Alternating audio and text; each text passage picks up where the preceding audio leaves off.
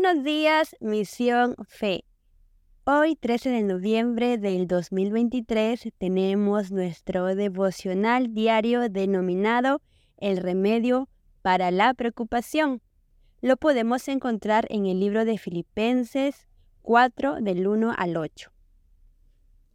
El apóstol Pablo estaba interesado en que los creyentes pudieran encontrar la paz de Dios sin importar la circunstancia que se atraviese.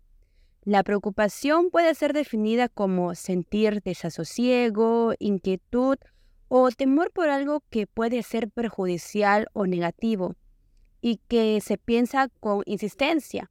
Cuando esto ocurre, algunos suelen perder el gozo, la paz y en algún momento la gentileza, pues reaccionan impulsivamente frente a situaciones que consideran que no pueden controlar. Meditemos en esto. Cada día se habla de una vida sin estrés o sin problemas, de paz interior, y las personas usualmente buscan obtener más y más recursos, ya sea económicos, sociales u otro que creen que podrán fin a sus preocupaciones y han llegado a pensar que esto es una utopía. Sin embargo, la Biblia nos dice que no debemos preocuparnos por nada y ¿cómo dejo de preocuparme? No se trata solamente de fuerza de voluntad, sino de que en cada situación podemos orar y decir al Señor nuestras necesidades, por más pequeñas que nos parezcan. No hay nada lo bastante pequeño que no se pueda traer en oración y dejarlo en las manos de quien tiene el control de todo.